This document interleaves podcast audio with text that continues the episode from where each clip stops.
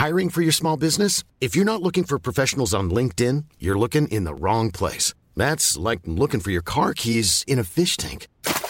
LinkedIn helps you hire professionals you can't find anywhere else, even those who aren't actively searching for a new job but might be open to the perfect role. In a given month, over 70% of LinkedIn users don't even visit other leading job sites. So start looking in the right place. With LinkedIn, you can hire professionals like a professional. Post your free job on linkedin.com slash people today. Lo cuento, te lo cuento. Tu dosis diaria de noticias.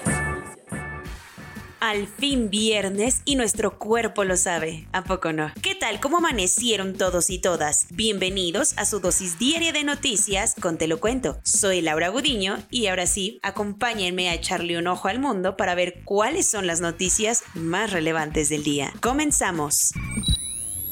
¿Quieres? Compra. Hacienda le dijo al INE que no puede darles el dinero que falta para organizar la revocación de mandato, pero les sugirió un plan para que ellos ahorren. El Pleno del INE aprobó pedirle a Hacienda 1.738 millones de pesos para organizar el ejercicio, pero el gobierno les contestó que a ellos no les sobró cambio y que si necesitan más dinero que recorten sus gastos. Durante la mañanera, el secretario de Gobernación, Adán Augusto López, declaró que ya no hay presupuesto disponible para darle al organismo autónomo y el titular de la función pública presentó un plan de austeridad para el INE como alternativa. Con tal de cumplirle el deseo a López Obrador, el plan de austeridad podría representar un ahorro de 2.972 millones de pesos a costa de los empleados del INE. Entre lo que el gobierno de AMLO le sugirió recortar al INE está el seguro de gastos médicos mayores, reducción en viáticos, entre otras cosas. Obviamente, esto no empata mucho con la idea de autonomía, por lo que el consejero electoral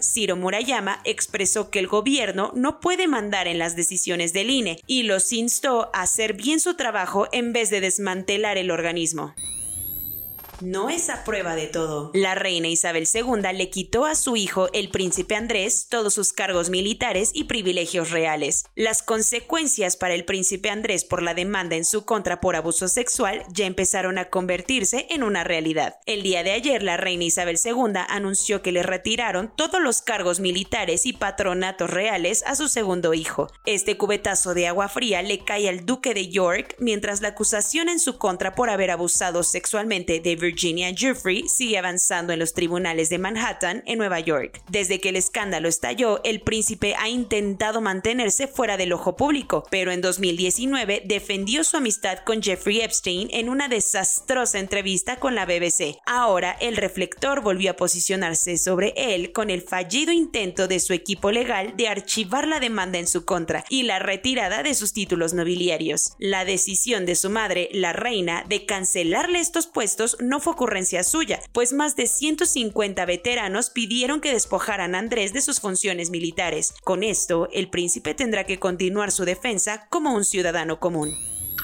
Cuentos cortos. Como lo leíste en Money Brief, Citigroup anunció el martes que dejaría ir a su negocio de banca minorista en México. Esto quiere decir que Banamex está a la venta y mientras algunos creen que es una señal de que la economía en México pinta mal, el presidente López Obrador insistió que es parte de la estrategia global del banco estadounidense. Las especulaciones sobre quién podría comprarlo van que vuelan y entre las sugerencias del presidente están los millonarios Carlos Slim, Carlos Hank, José Javier Garza y Ricardo Salinas, quien ya hasta expresó su interés en darse el lujito.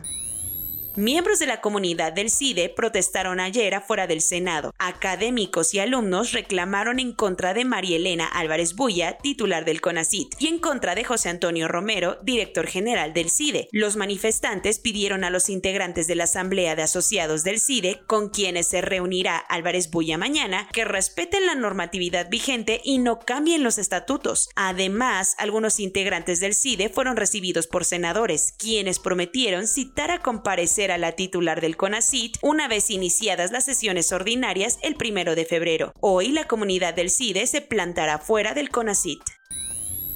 Boris Johnson no tiene nada contentos a los diputados conservadores con eso de que va de escándalo en escándalo. A pesar de que el primer ministro de Reino Unido se disculpó en la Cámara de los Comunes por la fiesta que organizó en su casa en pleno pico de la pandemia, a seis diputados no les pareció perdonable y pidieron públicamente su renuncia. Está medio en chino que la propuesta avance porque se necesitaría que 54 de los 360 diputados del Partido Conservador, o sea su partido, mandaran una carta de retirada de confianza al comité de 1922 pidiendo una moción de censura a Johnson. ¿A qué días tan caóticos parece Reino Unido? El Tribunal Superior de Koblenz en Alemania fue ayer la sede de la primera sentencia en un juicio contra el régimen sirio del dictador Bashar al-Assad. Anvar Raslan, de 58 años de edad, es el principal ex coronel sirio acusado de cometer crímenes de lesa humanidad y el veredicto de ayer lo condenó a estar en prisión por el resto de su vida. A lo largo del proceso que empezó en abril de 2020, más de 80 testigos y personas que fueron torturadas por el régimen durante la guerra en Siria comparecieron en el tribunal alemán. Quien no está empezando el año de la mejor manera es toda la región de América Latina. De acuerdo con el último informe de Human Rights Watch presentado ayer, la cuerda de los derechos humanos en los países latinos está súper mega floja. Además de presentar a la migración como una de las principales crisis en la región, el reporte también alerta de una sobredosis de ataques a la independencia judicial, represión policial y amenazas a la libertad de prensa. Tamara Tarasiuk Bronner, la directora para las Américas de Human Rights Watch expresó que es alarmante el retroceso de las libertades fundamentales en América Latina. En junio de 2021, Nigeria prohibió el funcionamiento de Twitter porque la plataforma eliminó un tuit del presidente Muhammadu Buhari en el que amenazaba con una violenta represión a grupos rebeldes. El gobierno nigeriano insistió que el bloqueo no era por el tuit presidencial, sino para evitar actividades delictivas. Tras muchos meses con el error 404 apareciendo, Nigeria levantó la prohibición el miércoles y Twitter ya está activo otra vez. Pero eso sí, le pusieron varias condiciones. La plataforma abrirá una oficina en el país, pagará impuestos, nombrará un representante y actuará con un reconocimiento respetuoso de las leyes nigerianas y la cultura e historia nacional.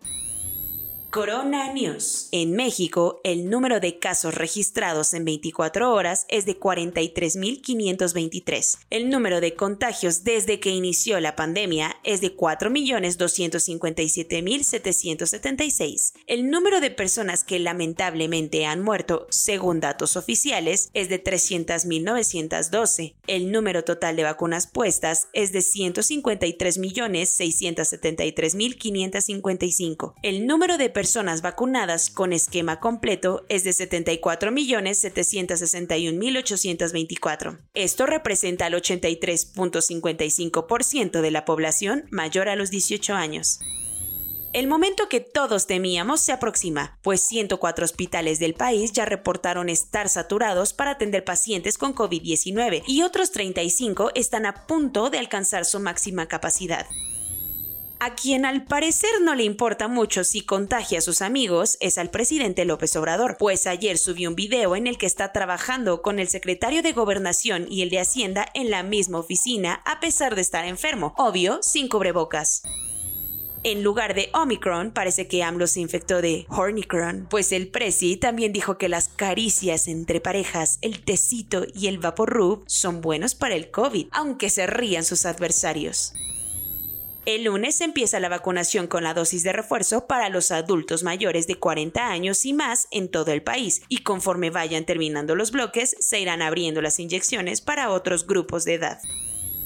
El empresario Ricardo Salinas Pliego está infectado de COVID-19 por segunda ocasión y aseguró que a todos nos va a dar COVID con o sin vacuna. La organización Human Rights Watch acusó al gobierno de López Obrador de ignorar muchas de las medidas básicas para limitar la propagación del COVID en el capítulo dedicado a México en su informe anual. Joe Biden anunció que su gobierno comprará otras 500 millones de pruebas COVID-19, duplicando así el encargo que hicieron la vez pasada. También dijo que la próxima semana anunciará un plan para darle a todos los ciudadanos cubrebocas gratis. Irak anunció que prohibirá la entrada al país a cualquier persona que no presente un esquema de vacunación completo, con al menos dos dosis, incluidos ciudadanos iraquíes. La Corte Suprema de Estados Unidos echó para atrás las reglas del gobierno de Biden que pretendían ordenarle a las grandes empresas privadas que exijan a sus empleados estar vacunados o presentar pruebas negativas de COVID-19. Francia anunció que a partir de hoy los visitantes de Reino Unido ya podrán ingresar a su país siempre y cuando presenten una prueba negativa y todos aquellos que no estén vacunados tendrán que aislarse 10 días y reportar su ubicación a las autoridades un juez de Quebec le prohibió a un hombre que no está vacunado ver a su hijo de 12 años hasta febrero o hasta que se vacune.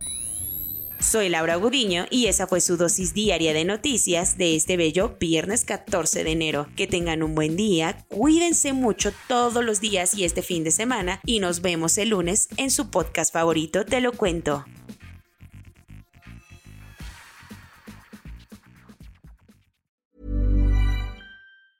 Hey, folks, I'm Mark Marin from the WTF Podcast, and this episode is brought to you by Kleenex Ultra Soft Tissues your ally to help tackle your allergy symptoms this season. I love the change of seasons, but nobody loves pollen and all those other things floating in the air that make you sneeze during this nice weather. Kleenex Ultra Soft tissues are hypoallergenic and allergist approved. So fight back against watery eyes and runny noses without worrying about irritating your skin. For this allergy season, grab Kleenex and face allergies head on.